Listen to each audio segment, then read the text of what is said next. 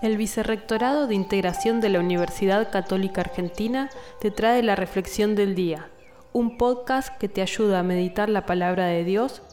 Esta semana de la mano del Padre Nicolás Retes. Jueves 19 de noviembre.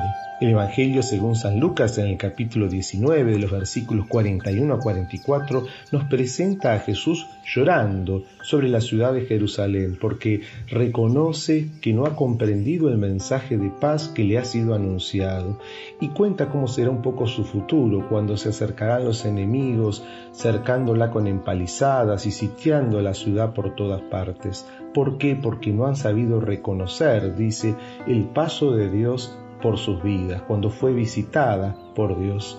Cambiemos el nombre de esta ciudad por nuestros propios nombres y preguntémonos cómo estamos nosotros, si realmente descubrimos cada vez que el Señor pasa sutilmente por nuestras vidas. Ojalá podamos reconocer ese paso de Dios que cariñosamente y delicadamente todos los días nos visita.